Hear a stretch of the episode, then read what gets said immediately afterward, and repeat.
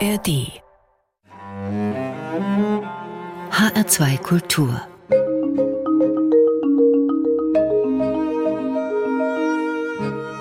Doppelkopf Heute am Tisch mit dem Filmraumausstatter Lars Schwuchow. Gastgeber ist Eckhard Rölke.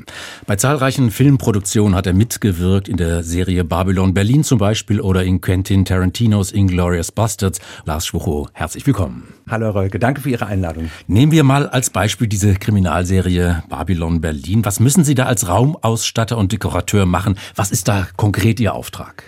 Die Serie Babylon Berlin ist natürlich eine sehr umfangreiche Geschichte. Also das hat ja von einer Wohnung, die äh, für ein Filmset benutzt wird, bis zu einer Schaufensterszene draußen, bis zu einem großen Kaufhaus sind da eine Menge Anforderungen da. Und es ist natürlich ein immenses Team von, von 80 bis 100 Leuten, die daran beteiligt sind, so etwas einzurichten, zu planen, Möbel zu holen, Vorhänge zu nähen, zu tapezieren, zu patinieren.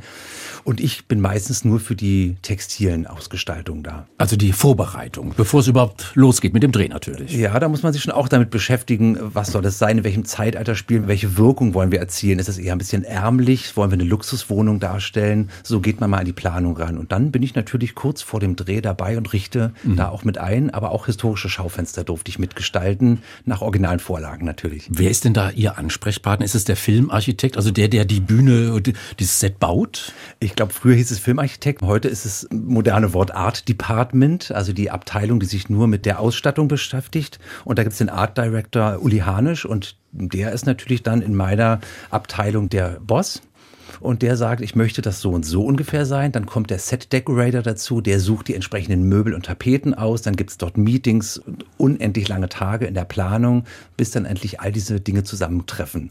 Bin ich mit, zusammen mit Setdressern an einem, einem Motiv, dann werden die Möbel reingebracht, dann hänge ich meine Vorhänge auf, dann werden Kleinigkeiten auf dem Tisch dekoriert bis das dann nach mehreren Tagen komplett drehfertig hm. ist. Also der Requisiteur ist da auch immer natürlich dabei. Genau, der Requisiteur ist zum Beispiel nur derjenige, der sich dann mit Spielrequisiten befasst. Also das wird oft falsch gesehen. Man sagt, ach, das sind alles Requisiten, was da steht. Aber im, im Filmgenre, da gibt es genau Hierarchien und der Requisiteur befasst sich jetzt beispielsweise nur, wenn im Drehbuch steht, der Schauspieler nimmt das Glas und wirft es gegen die Wand, dann kümmert er sich genau um dieses Glas. Um die Rest der Möblierung kümmern sich die anderen. Und wenn das Glas dann an die Wand gefallen ist und kaputt ist, muss dasselbe Glas natürlich wieder stehen für den nächsten Take. Und deswegen hat er zehn Stück davon parat und wir liefern noch ein Stück Tapete zum Ausbessern. Das heißt, Sie können auch eigene Vorschläge natürlich machen. Also Sie haben Stoffe und sagen, das ist der Stoff, der für diesen Vorhang taugt. Ganz genau. Also ich wurde auch gebucht, um ähm, Warenhaus-Schaufenster auf der Friedrichstraße historisch originalgetreu nachzubilden. Mir wurde schon grob das Thema vorgegeben, was man gern sehen möchte, welche Dinge da vielleicht drin sein könnten. Und ich habe dann aber eben noch aus alten Katalogen und aus meinen Fotosammlungen noch Material gezeigt, was ich interessant fände, was ich schön finde, was irgendwie typisch für die Zeit war, was vielleicht ein lustiger Gag ist. Das könnte man auch noch machen. Und dann hört man auch darauf, dass das Tolle an diesem Team, dass man miteinander so ein Konzept erarbeitet. Also niemand gibt mir genau vor, dieser Stoff an die Wand, sondern man lässt mich eigentlich so machen. Also es gibt eine gewisse Freiheit und einen Spielraum, den Sie haben. Das schon, aber ich bin ja nun auch schon seit 2016, seit der ersten Staffel dabei und darf immer wieder meine Kleinigkeiten mhm. beisteuern. Herr Schucher, ich hatte drei Produktionen genannt, vorhin schon in der Anmoderation. Die spielen alle in den 30er, 40er Jahren. Ist das die Zeit, die Sie besonders interessiert? Ja, ich würde sogar ausweiten, es beginnt in den 20ern und ja, tatsächlich, da ist so eine Faszination da, die in meiner Kindheit mal angefangen hat und die mich bis heute nicht losgelassen hat. Und wie haben Sie sich da reingedacht dann? Wie muss ich mir das vorstellen? Also der Auslöser, wenn man das so sagen möchte, war wirklich die Musik von Max Rabe, Ende der 80er Jahre. Als habe ich in meinem Kinderzimmer eine Musikkassette in meinem Apparat gehabt und habe die Musik gehört und habe gedacht, das ist irgendwie toll und habe diese Titel mitgesungen und habe jeden gefragt, wie nennt sich denn diese Musik, wie heißt denn sowas, wo gibt's so etwas? Und keiner konnte mir weiterhelfen. Mhm. Und dann musste ich mich in den nächsten Jahren auf die Suche machen und bin in Schallplattenläden und habe dann eben auch CDs gefunden, wo so alte Tonfilmschlager drauf waren. Und so fing dann meine eigene Recherche mit der Zeit an. Und so kam man dann irgendwann auf die Architektur dann kommt man so auf Kunst, dann Literatur begegnet einem irgendwann mal und hat man Erich Kästner an der Hand und merkt, ach Mensch, das ist ja auch in der Zeit geschrieben worden.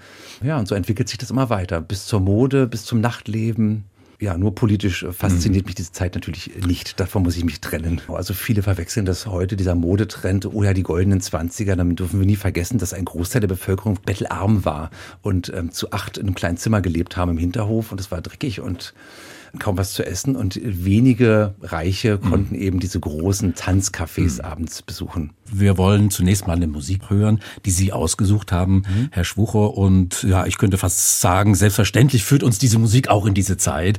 Sie führt uns zu dem deutschen Jazzer Conny Ostermann. Ich tanze mit Fräulein Dolly Swing. Was macht den Reiz dieser Musik aus? Oh, das ist ein wunderbarer Foxtrot. Ich habe das vor einigen Jahren eben über die Musik auch entdeckt, dass ich ähm, gerne tanze. Ja, und mit mehreren guten Freundinnen besuche ich gerne so Veranstaltungen und wir tanzen unglaublich gerne Foxtrot und das ist ein wunderbarer.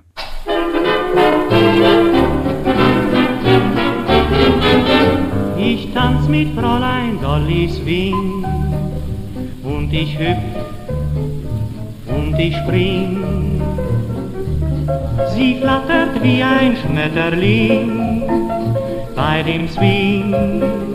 Kinder, das ist ein Ding. Morgens denk ich im Bett, sie liegt schon ans Parkett und abends tanz ich mit Fräulein Dolly Swing. Noch vorm Tor, wenn ich sie nach Hause bring,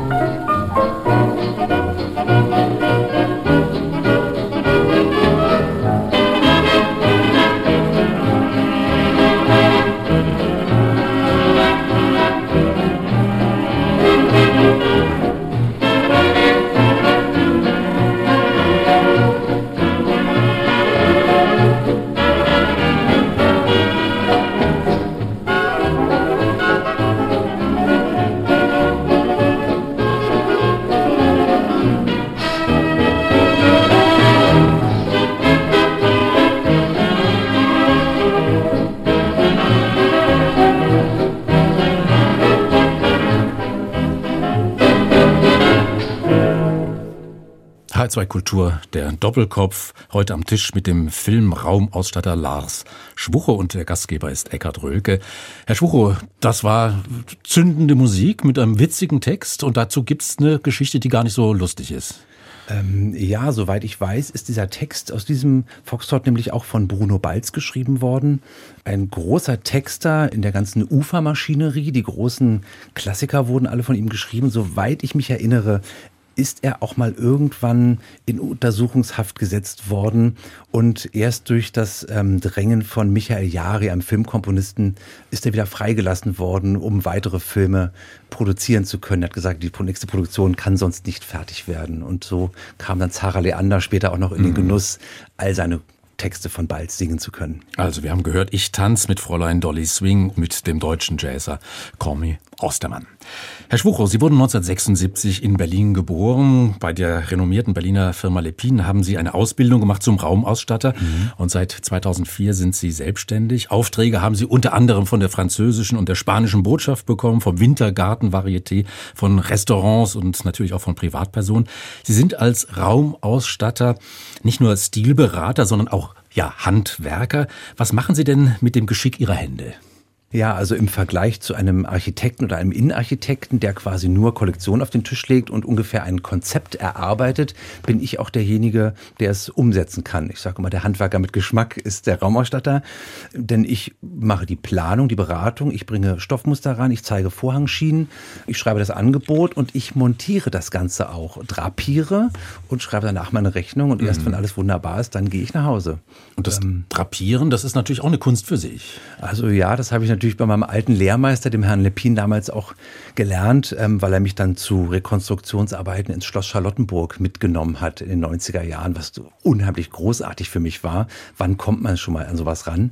Und da durfte ich mithelfen, seidene Wandbespannung und kleine Rosetten per Hand herzustellen aus mhm. Stoff, die dann da im Schlafzimmer mit eingearbeitet wurden an den Wänden. Also Stoffe sind äh, sozusagen die Materialien, mit denen Sie sich beschäftigen. Stoffe und Teppiche.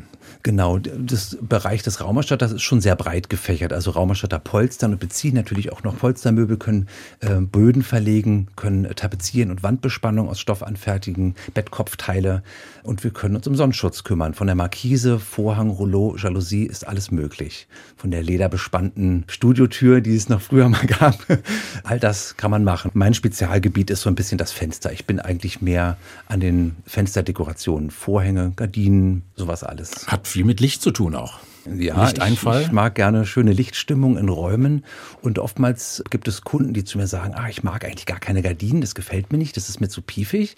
Und dann knacke ich die aber, indem ich eben moderne, schöne Stoffe und tolles Leinen vielleicht mit ins mhm. Spiel bringe und sage, schauen Sie mal, wenn so ein ganz schlichter Leinenvorhang hier an der Seite hinge, dann wäre das schon irgendwie eine Bereicherung für einen Raum und halte dann einfach ein großes Stück an die Wand und oftmals nicken die Leute dann und sagen, Sie haben recht, habe ich nicht drüber nachgedacht, aber das sieht wirklich gut aus. Gibt es da sowas wie goldene Regeln? Vielleicht Schwuchros, goldene Regel. Ach Gott, ja. Ähm, natürlich ähm, wird jeder irgendwie natürlich gewisse Dinge feststellen, die man bei der Einrichtung vielleicht beachten sollte. Da ist natürlich die eben erwähnte Lichtstimmung natürlich hm. nicht uninteressant, dass man eben nicht eine, eine große Deckenlampe hat, die einen großen Raum hell erleuchtet, sondern dass man viele kleine indirekte Beleuchtungen hat. Wandfarben sind in den letzten Jahren sehr dunkel geworden. Also der Trend von der großen weißen Raufaserhöhle ist nun Gott sei Dank seit 20 Jahren weg. Und man lebt jetzt mit glatt gespachtelten Wänden und hat dunkle, kräftige Wandfarben. Teilweise werden Türen auch dunkel lackiert. Es gibt mehr Kontraste in den Einrichtungen. Also ich finde nichts langweiliger, als wenn eine Wohnung in Creme, Beige, Vanille, ja, in so einer Soße, sag ich mal, eingerichtet ist, das ist für mich kalter Kaffee. Also es müssen mhm. Kontraste da sein, es müssen tolle Muster da sein, tolle Materialien. Hingucker auch vielleicht. Vielleicht schon, ja. Mhm. Und auch, auch wichtig, dass auch Althergebrachtes mit integriert wird. Also nichts ist schlimmer als eine Wohnung, die komplett aus dem Katalog modern eingerichtet wird. Da langweile ich mich drin zu Tode. Für mich muss auch immer ein Erbstück dabei sein. Mhm. Kann man also sagen, ganz einfach formuliert, Ihre Aufgabe ist es, eine Umgebung schöner zu machen? Ja, das ist schon so. Wobei meistens der Innenarchitekt ganzheitlich ein Haus plant und der Raumausstatter übernimmt nur Einzelbereiche davon. Das ist jetzt der moderne Alltag, über den wir gesprochen haben. Jetzt aber vielleicht wieder natürlich mal zurück zu den 20er, 30er Jahren. Sie haben gesagt, Sie haben sich da irgendwie mal reingedacht. Sie haben da diese Liebe zu den 20er, 30er Jahren entwickelt. Wie recherchieren Sie da konkret? Also wenn Sie sagen, ich habe da den und den Auftrag, ich muss einen Stoff aussuchen, ich muss mir überlegen, wie so ein Fenster aussieht, da muss es ja Vorlagen geben. Ja, selbstverständlich gibt's Vorlagen, aber die liegt natürlich jeden Sonntag auf jedem Flohmarkt liegt diese Vorlage. Also wenn man mit offenen Augen durch diese Welt geht, entdeckt man viele Dinge und muss auch Teile in die Hand nehmen und sagen, was ist das eigentlich? Was, was war denn das? Und dann sagt die Verkäuferin, na ja, das wurde in den 20ern als Reisebügel, es war aufklappbar, das hat man dann im Koffer gehabt. Ach, sehr interessant. So lernt man schon Anekdoten und kleine Dinge dazu. Wenn aber jetzt so ein Filmprojekt entsteht, Gut, vor 10, 20 Jahren haben wir da auch noch Bücher und Kataloge gewälzt, die in unserem Besitz sind und geguckt, was haben wir da, Kataloge? was können wir finden. Was für Kataloge? Ähm, Kataloge zum Beispiel von alten Warenhäusern. Aha. Die existieren ja sogar seit 1900 oder seit 1903, weiß ich von einem großen Wertheim-Katalog am Leipziger Platz. Äh, und das ist natürlich wahnsinnig zu entdecken, was dort alles verkauft wurde, was es dort alles gab. Den haben Sie sich besorgt, diesen Katalog? Genau, den habe ich aber neulich im Zuge einer Recherche war ich in der Amerika-Gedenkbibliothek und da liegen auch ganz ganz viele Materialien im Originalzustand vor mir. Unter anderem auch ein großer, große Ausgabe vom Karstadt am Hermannplatz von 1929. Große Begeisterungsstürme bei mir. Also die Berliner Kaufhauskultur, die äh, wird durch sie auch wieder lebendig, kann man so sagen. Ja, genau. Denn für Babylon Berlin haben wir eben auch eine Menge Schaufenster zu dekorieren. Da freuen die sich auch darüber, wenn ich dann eben auch ein bisschen was aus meinem kleinen Wissen Fundus mhm. beisteuere und sage, ah, das hat man aber immer so gemacht, das und das war üblich. Und dann sagen die, ah, dann werden wir das auch gerne so umsetzen. Gibt es denn irgendwelche Aspekte, die besonders knifflig sind, wo Sie sagen, oh, weiß ich nicht, gar nicht so ganz genau, da kann ich mal selber einfach mal spekulativ was machen? Hm, Damenunterwäsche war, finde ich, in den 20er Jahren, wie viel wurde im Schaufenster gezeigt, wie viel nicht. Da musste ich mich wirklich ein bisschen reinknien, um da was zu finden.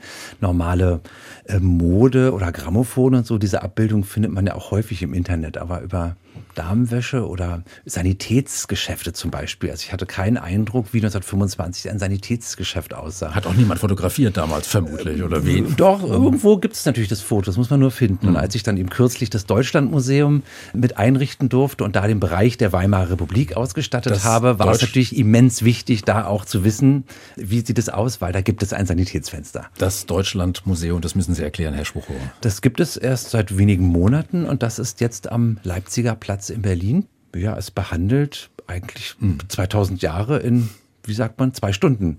Also je nachdem, wie schnell man da durchläuft, kann man diese 2000 Jahre abarbeiten. Und es beginnt im Teutoburger hm. Wald und endet dann wirklich nach dem Mauerfall aus der S-Bahn hm. in der Jetztzeit. Nochmal 20er Jahre, 30er Jahre kann man sagen, also Sie visualisieren den damaligen Zeitgeist. Ja, und da habe ich sehr große Freude dran. Leben Sie Ihre Vorliebe für die 20er Jahre, Herr Schwuchow, zum Beispiel auch mal in Ihrer eigenen Kleidung und in Ihrer Freizeit aus? Ja, das tue ich aber wirklich erst seit zehn Jahren ungefähr. Vorher habe ich natürlich immer nur beobachtet und angeschaut und dachte, ah, das sieht aber toll aus, wenn mir Leute auf der Straße begegnet sind, die eine Knickerbocker trugen oder einen Strohhut auf hatten kam nie auf die Idee, das selber zu tragen, bis ich dann diese große Veranstaltung für mich entdeckt habe, die sich mit den 20er Jahren befasst und dort eingeladen war. Und dann war der Moment gekommen, wo ich mich um Abendgarderobe kümmern musste. Eine große Veranstaltung? genau, das war die legendäre Bohème Sauvage, die es in Berlin jetzt auch seit 2006 äh, schon gibt. Auch in Hamburg, auch in Wien und auch in Köln. Und äh, das habe ich der Presse entnommen, dass es da eine Veranstaltung gibt mit, mit 500 Gästen, die alle in Abendgarderobe da gehen. Abgesehen, dass dort bis zu 500 Gäste ähm, hingehen, alle in schöner Abendgarderobe und gemachten Frisuren. Und habe mir gedacht, da möchte ich auch gern dabei sein. Und habe mir dann eben äh, ein Hotelpagen-Outfit besucht, weil ich dachte, als Hotelpage darf ich devot und ruhig in der Ecke stehen und zuhören. Zugucken. Da muss ich nicht viel erzählen. Und das war genau die richtige Taktik für mich. So stand ich also gut gekleidet in, eine, in einem roten Anzug mit einem kleinen Käppchen und stand in der Ecke und habe die Gesellschaft für mondäne hm. Unterhaltung belauscht. Auf Ihrer Website sieht man auch einen Oldtimer, Sie mit einem Oldtimer. Richtig, ja, ja. Als ich vor vielen Jahren mich selbstständig gemacht habe, habe ich wirklich klein Stück für Stück angefangen und hatte noch keinen eigenen Lieferwagen. Und ein guter Freund hat dann zu mir gesagt, Lars, du kannst nicht einen normalen Transporter fahren, du musst einen schönen Wagen haben, wo man auch hinguckt. Und hat mir vorgeschlagen, einen englischen Morris Minor von 1961 zu kaufen den er irgendwo gerade gesehen hatte, der günstig zu bekommen war. Und dann habe ich gesagt, also das halte ich ja für Quatsch, einen Oldtimer zu fahren. Ist es nicht zu anfällig und Ersatzteile, diese üblichen Fragen, die man mhm. dann hat? Sagt er, nee, nee, das geht alles. Wir haben eine Oldtimer-Werkstatt, die kümmert sich nur um englische Autos. Und wir haben auch genau diese Ersatzteile, die können dir da sofort helfen. Und habe ich eine Probefahrt gemacht. Natürlich sitze ich auf der rechten Seite und schalte mit dem linken Arm. Ähm, beim Abbiegen freut sich der Radfahrer, weil der ist natürlich direkt neben mir. Und äh, so bin ich jetzt schon einige Jahre durch die Stadt getuckelt mit diesem Morris Minor Van. Sie hören den H2 Doppelkopf heute mit dem Filmraumausstatter Lars Schwuchow. Gastgeber ist Eckhard Rölke. Ein kurzer Hinweis, dieses Gespräch finden Sie selbstverständlich auch in der ARD Audiothek, dem Angebot für Podcasts aller Art, also fürs Smartphone, fürs Tablet oder auch natürlich für den Computer. Ich möchte, Herr Schwuchow, auf eine zweite Leidenschaft von Ihnen zu sprechen kommen. Barocktanz, Renaissance-Tanz. Sie sind auch Tänzer. Wie haben Sie sich denn mit dieser Leidenschaft angesteckt? Ich glaube, angesteckt habe ich mich durch meine Mutter damit. Als ich, äh, weiß ich nicht, fünf, sechs Jahre alt war, war meine Mutter bereits in einer historischen Tanzgruppe und hat zu Hause die Schallplatten mit dieser Musik aufgelegt. Deswegen kam ich schon damit in Berührung. Dann sind wir auch zur Aufführung gegangen, haben uns das angeschaut und es hat mich fasziniert. Jahre später, also im Alter von 14, bin ich dann in diese Tanzgruppe, in eine Nachwuchsgruppe gekommen und wurde dort mit offenen Armen entgegengenommen. Dann natürlich das übliche Problem Männermangel. Mhm. und dann stand ich also vor 30 jungen Mädchen und ich war der einzige Mann dort und äh, bin dort aufgenommen worden, kam zweimal die Woche in dieses Training und das habe ich ja seit 1990 äh, über viele Jahre gemacht. Was heißt Training? Da muss man Schrittfolgen üben oder genau, also, gymnastische also, Übungen machen? Genau. Viele Menschen haben den Eindruck vom Barocktanz, das ist so eine Art Hollywood-Barock äh, oder Tanz der Vampire. Man macht drei Schreittänze, verbeugt sich und dreht sich um und dann war es das. Aber Barocktanz war doch sehr vielschichtiger und viel genauer. Und es gibt feuilletische Tanzschriften, die uns also bis heute genau belegen, welcher Fuß wie gesetzt wurde, welches Regelarmwerk dazu gedreht wurde, welcher Punkt, wo welche Drehung auf halber Spitze, wo der Oberkörper, wie der Kopf war. Das ist alles genau notiert in einer alten Tanzschrift aus der Barockzeit. Und nach diesen Vorlagen wurde das rekonstruiert. Und um da erstmal ranzukommen, müssen wir erstmal dieses Grundschrittmaterial begreifen. Also müssen Bourré-Schritte und Menuett-Schritte, müssen ein Contretemps lernen, richtig zu phrasieren und ein Balancé stehen können, also auf halber Spitze und dürfen dabei nicht umkippen. Und das, ja, zweimal die Woche Training. Und nach einem Jahr durfte ich dann schon mit der Erwachsenengruppe von dieser Gruppe Tanzemundi, die es schon seit den 70er Jahren gab, auf Tournee gehen und durfte eben kleine Hintergrund-Nebenrollen mittanzen in einer großen Inszenierung in der Danziger Oper diese Karriere haben Sie weiter verfolgt. Also Sie treten auch heute noch auf, in richtig professionellen Umgebungen. Genau, natürlich waren dazwischen auch einige Jahre Ruhe, wo ich jetzt äh, meinen Beruf vorangetrieben habe.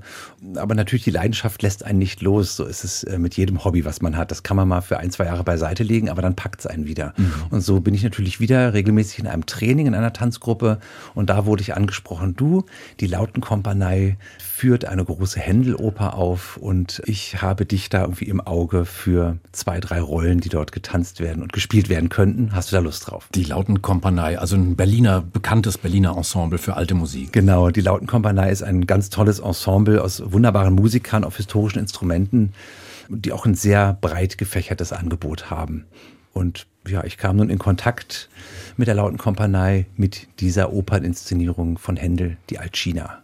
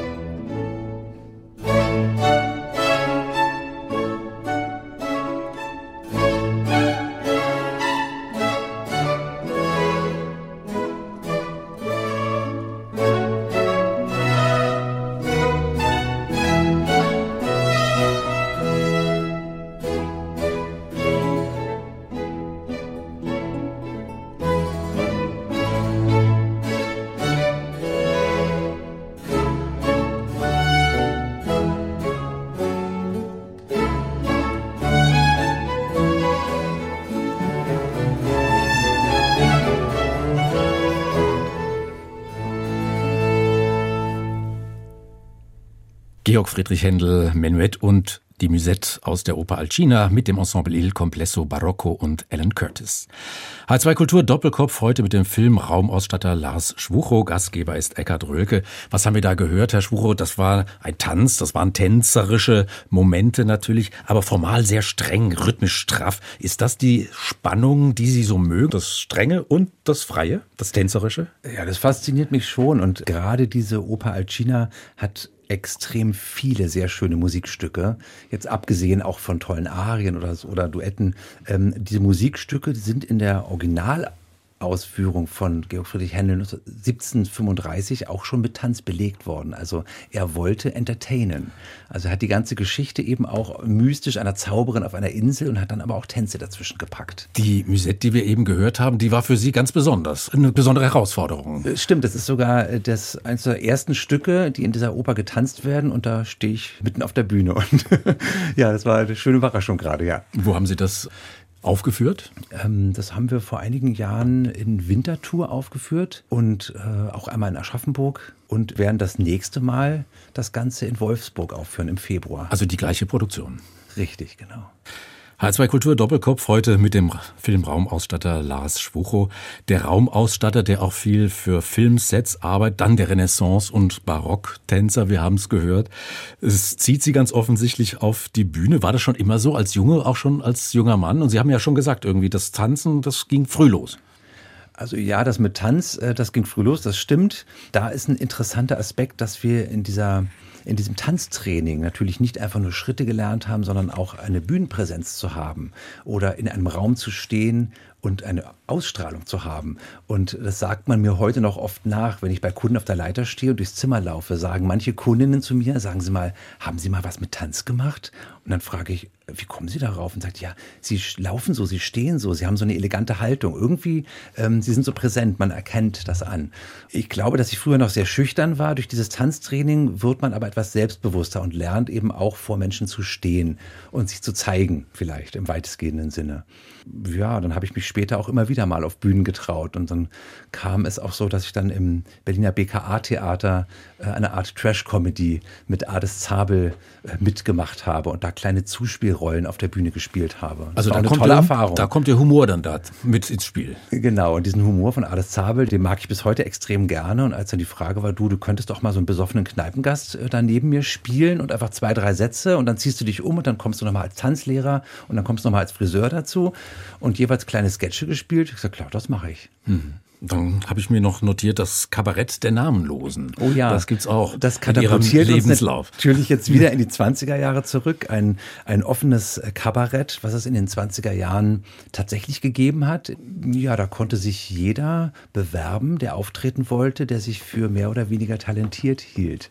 Ob er nun jonglieren, singen oder nur was vortragen oder tanzen wollte, war ganz gleich.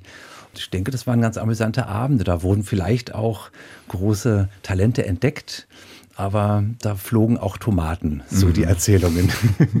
das hat auch 2018 ein toller Londoner Künstler, Le Pustra, reaktiviert und auf die Beine gestellt und hat gesagt, es gibt eigentlich noch kein originales Weimarer Republik Kabarett, was so im Original getreu wieder dargestellt wird. Und hat es eben hier in Berlin angefangen zu produzieren. Und da saß ich dann auch mit auf der ich sag mal, Besetzungscouch und war zuerst als Statist im Hintergrund auf der Bühne und jetzt mittlerweile habe ich da eben auch eine größere Rolle als Gigolo und als Eintänzer. Mhm.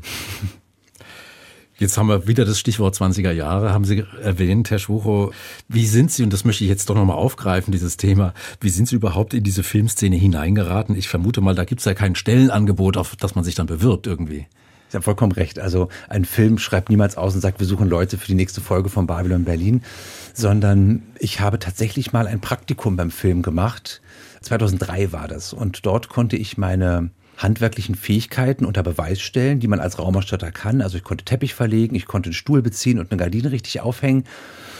Und äh, da kam damals eine tolle Szenenbildnerin, Daniele Dropmi, auf mich zu und sagte, Mensch, gib mir mal deine Telefonnummer, du kannst ja was. Ich mache öfter mal so Sachen und da kann ich dich gebrauchen. Und ab da ging eine langjährige Zusammenarbeit los. Und natürlich von jedem Filmset lernt man wieder jemand Neues kennen. Und so bin ich jetzt in einigen Telefonen von, von Ausstattern, bin ich jetzt fixiert und äh, ab und zu klingelt es eben mal und dann wird mhm. gefragt, oh, hast du mal gerade Lust? Kommst du mal vorbei? Machst uns hier ein paar schöne Sachen auf historisch. Wir drehen wieder hier 20er Jahre oder wir drehen jetzt hier gerade direkter Kriegszeit, aber da braucht man immer Leute, die es authentisch mhm. und richtig und gut machen. Und das bedeutet dann, Lars Schwuchow steigt in seinen Oldtimer, in seinen Morris Minor und fährt dann nach Babelsberg, Potsdam-Babelsberg? Äh, genau, also da mit meinem 35 PS äh, brauche ich natürlich über eine Stunde dahin, deswegen fahre ich gerne mit einem moderneren Fahrzeug dann aufs Filmstudio-Gelände.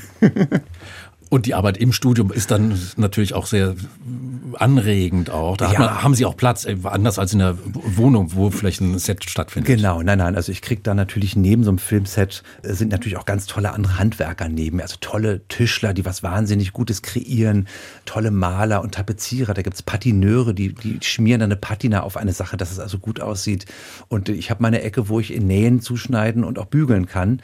Ja, dieses Zusammenspiel von all diesen Gewerken das ergibt dann ein wahnsinnig gutes Set. Ah, das hatten Sie vorhin nicht gesagt. Das Nähen gehört auch dazu. Bügeln, Nähen. Genau, denn wir, dann plötzlich gibt es eine Kulisse und das Fenster ist viel niedriger als die Vorhänge, die von mir bestellt wurden. Und dann muss ich das natürlich vor Ort nochmal schnell anpassen. Also ich habe immer eine tragbare Nähmaschine dabei. Nur heute nicht. ich hatte gesagt, dass Sie auch mitgemacht haben, mitgewirkt haben in dem Film In Liebe eure Hilde von Andreas Dresen. Dieser Film wird erst in die Kinos kommen. Können Sie schon vielleicht mit ein paar Sätzen sagen, was da für Sie als Raumausstatter und Dekorateur die Herausforderung war? Das Interessante für mich ist ja immer, dass ich eine Anfrage erhalte, kannst du für uns etwas machen, aber ich kenne weder das Drehbuch noch die Geschichte noch wer da mitspielt. Mir wird maximal gesagt, du, wir drehen jetzt hier gerade 1928 oder wir drehen 1942 und das ist in den Kriegswirren. Also mehr Background-Information habe ich oft nicht. Und dann geht es eigentlich nur um das Produkt und erst später im Film erkenne ich dann, ach so, ja. Also ähm, ich weiß vorher niemals was von der Story. Für die besagte Produktion gab es die Anfrage, ob ich Vorhänge aufhängen könne, die mit einem Schnurzug auf und zugehen. Und er hat gesagt, ja, selbstverständlich, wir Raumausstatter lernen das in unserer Ausbildung. Das gehört im ersten Lehrjahr dazu, der doppelte Schnurzug. Das heißt, an der Seite befindet sich ein Schnurzug, an dem ich ziehe und beide Vorhänge öffnen sich quasi gleichzeitig und lassen sich auch gleichzeitig wieder schließen. Ganz klassisches Theaterprinzip. Aber man muss eben wissen, wie die Schnüre umgeleitet und wie sie geknotet werden. Und das war dann meine Aufgabe. Es war jetzt äh, keine so große Herausforderung für mich, aber ich habe abgeliefert und man hat sich freundlich bedankt bei mir und war ganz glückselig, dass das jetzt endlich erledigt war, dieses Problem. Ich stelle mir das ganz interessant vor. Dann gehen Sie ins Kino und gucken sich einen Film an und plötzlich sagen Sie, huch, das kommt ja von mir.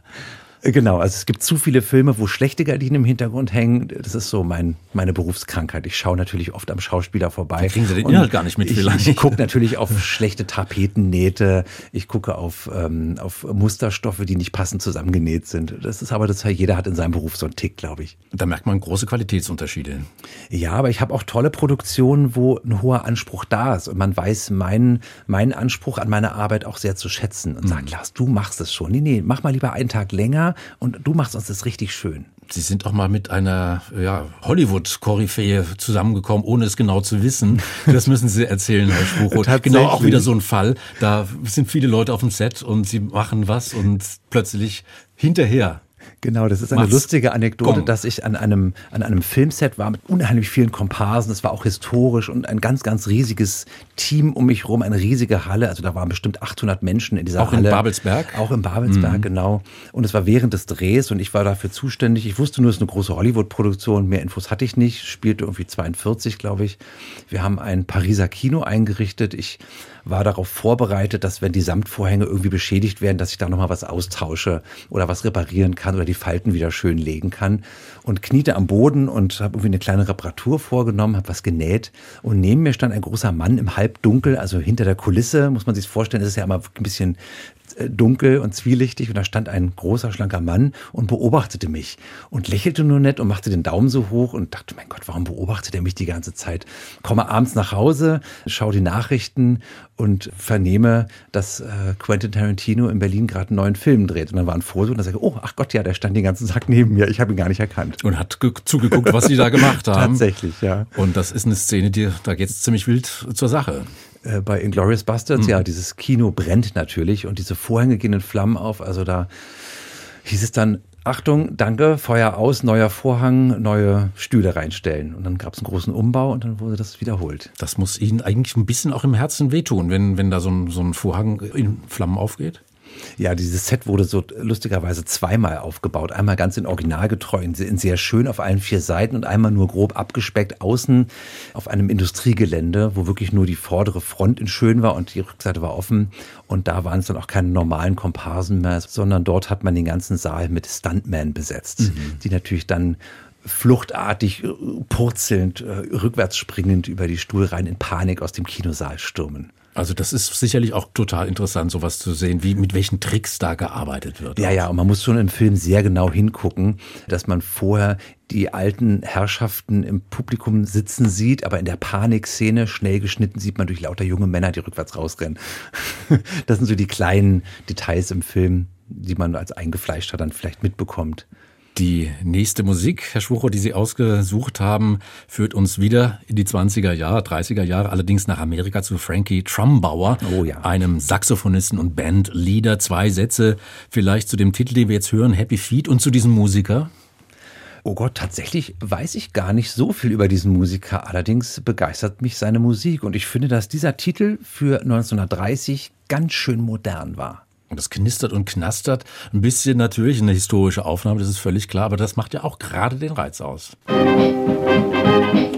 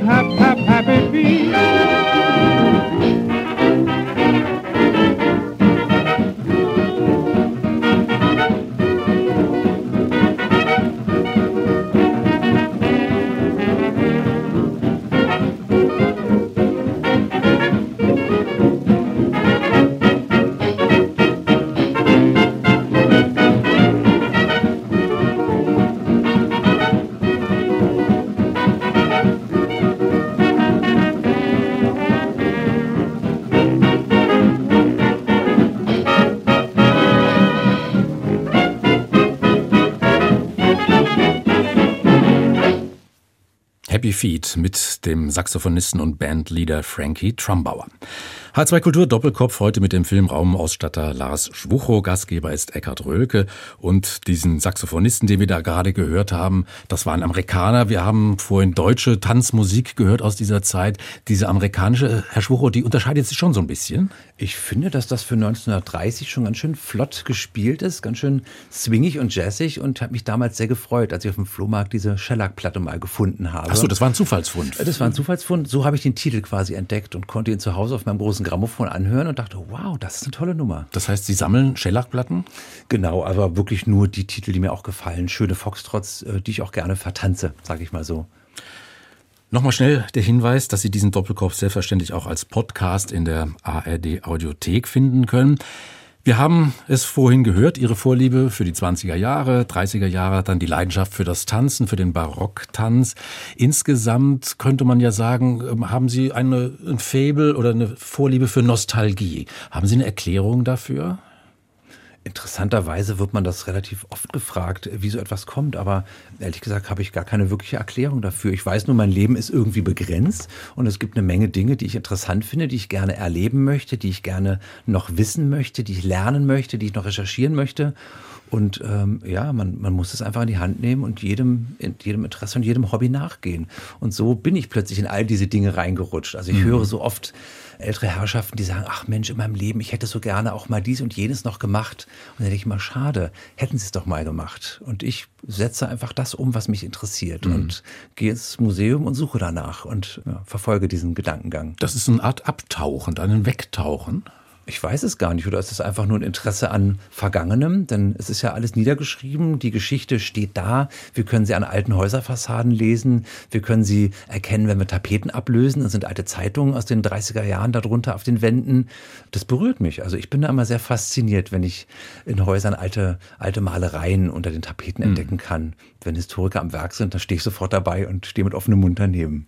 Dann haben Sie ja sozusagen zwei ähm, historische Schichten, mit denen Sie sich beschäftigen. Also die Gegenwart natürlich mit Ihren gegenwärtigen Kunden, wenn Sie zu jemandem nach Hause gehen oder in ein Restaurant das ausstatten oder ein Museum auch oder eine Botschaft. Das ist die Jetztzeit mit modernen Materialien, mit modernen ja, ja. Ähm, Design, Umgebungen und dann natürlich auch das Historische. Also zwei Welten. Genau, aber das liebe ich auch genauso. Also ich komme auch wirklich in wunderbar eingerichtete, moderne Neubauwohnungen womöglich über den Dächern Berlins die plötzlich 500 Quadratmeter groß sind, mit Sichtbetonwänden, mit Fensterfronten von der Decke bis zum Fußboden links und rechts. Also die Sonne scheint da rein, da raus. Sie haben alle Berliner Sehenswürdigkeiten in Mitte auf einen Blick.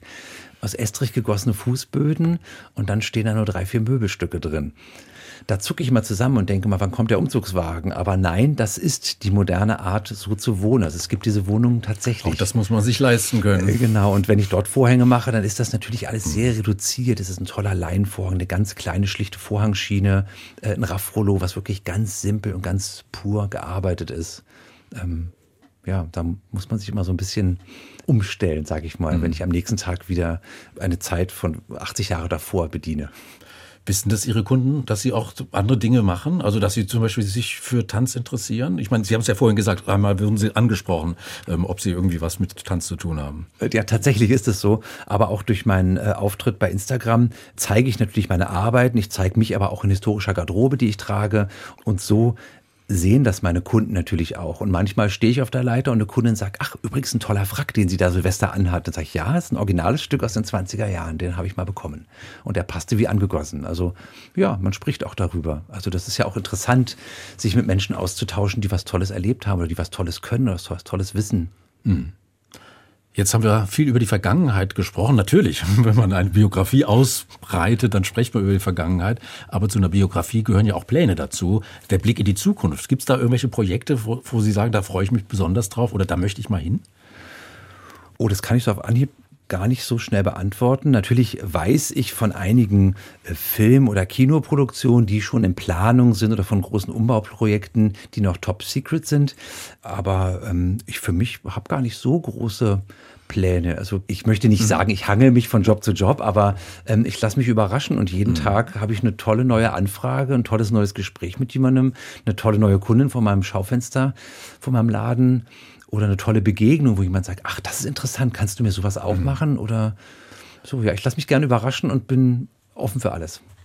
Das klingt alles so leicht, wie Sie das schildern, äh, Herr Schwuchow. Also, ähm, aber es ist natürlich auch harte Arbeit. Mhm. Sehr, erfordert sehr viel Disziplin, sehr viel ja, Handwerk. Ja das äh, Know-how vom Handwerk muss natürlich da unbedingt dabei sein, denn wenn wir im Altbau in die Wand bohren, Gardinenstangen anmachen, wo fette Samtvorhänge dranhängen, dann muss das halten.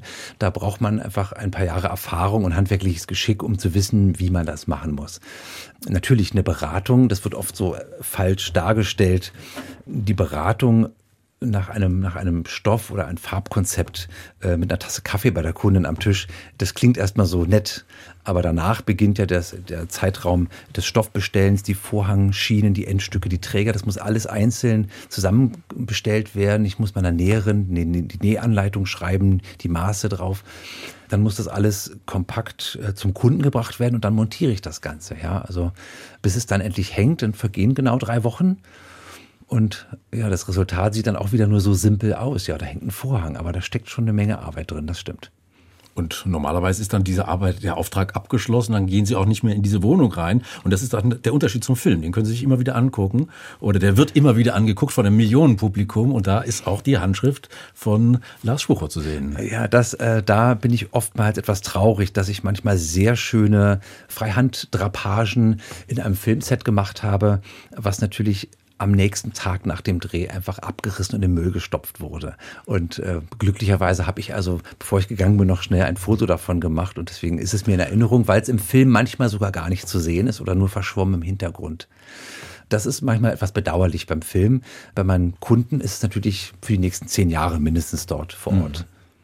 Gibt es denn sowas wie Wünsche auch, wenn Sie die mal formulieren können? Oder sind Sie wunschlos mit den Tätigkeiten, mit den vielfältigen Tätigkeiten äh, glücklich? Nee, also ich stehe eigentlich jeden Morgen auf und äh, freue mich, dass ich einen Beruf ausführen kann, an dem ich viel Spaß habe, an dem ich Freude habe. Nun kann ich durch meine Selbstständigkeit auch ein bisschen bestimmen, wie früh ich aufstehen muss oder wie lange ich am Freitagabend noch arbeite. Und je nach Kraft, je nach Verfassung kann ich das eben selber einteilen und meine Termine machen. Und das ist sehr angenehm. Und das ist ein gewisser Luxus, hm. den ich äh, sehr zu schätzen weiß. Und wenn Sie für Filmproduktionen arbeiten, dann geht der äh, Arbeitstag auch nicht morgens um sieben los. Ja, die Zeit gab es auch schon, aber äh, in der Regel ist, fängt man um acht oder um neun in so einem Filmset auf. Aber dann sind auch schon zwölf bis 15 Stunden Tage kann es schon auch mal geben. Das gehört dazu, ja. Wir sind am Ende angelangt von unserem Doppelkopf. Es ist noch etwas Zeit für eine letzte Musik aus der Oper King Arthur von Henry Purcell. Hören wir jetzt eine Passacaglia. Und das ist eine Passacaglia, das ist ein Schreittanz in gemessenem Tempo. Ich vermute mal, Herr Schwuchow, zu diesen Klängen haben Sie auch schon getanzt? Ja, aber es ist gar nicht so geschritten, sondern da wird auch wirklich sehr, sehr viel und sehr genau darauf getanzt. Also gibt es eine Menge Fußmaterial und Verzierungen, die auf eine Passacaglia getanzt wird. H2 Kultur Doppelkopf heute am Tisch mit dem Raumausstatter, Filmraumausstatter Lars Schwuchow. Gastgeber war Eckart Rölke. Ich danke Ihnen, Herr Schwuchow. Danke für Ihre Einladung.